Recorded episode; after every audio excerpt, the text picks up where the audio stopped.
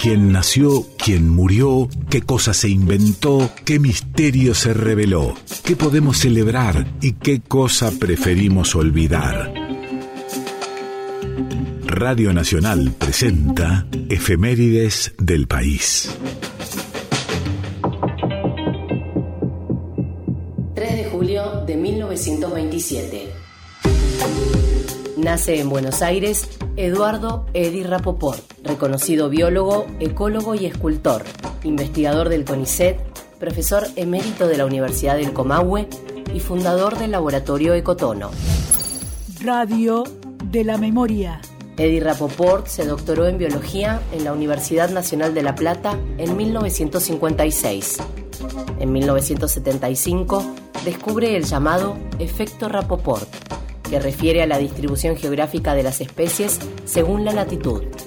Pionero en el descubrimiento de gran cantidad de especies vegetales, propugnó la necesidad de un cambio en la dieta de la humanidad para aprovechar la riqueza de las malezas comestibles, las buenesas, como decía él. ¿Cuántas puede haber en, la Argentina? Las, de las 10.000 especies de plantas catalogadas, aproximadamente la cuarta parte son comestibles aproximadamente.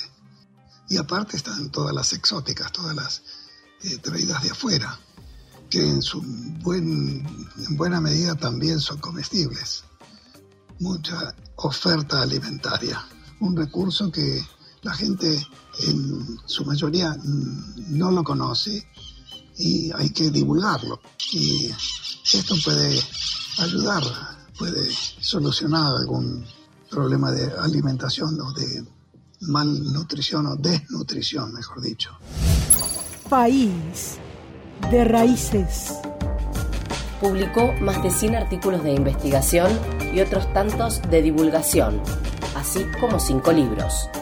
El último es autobiográfico, Aventuras y desventuras de un biólogo latinoamericano donde pueden conocerse aspectos de su vida y su reconocida trayectoria profesional en Argentina, Venezuela y México.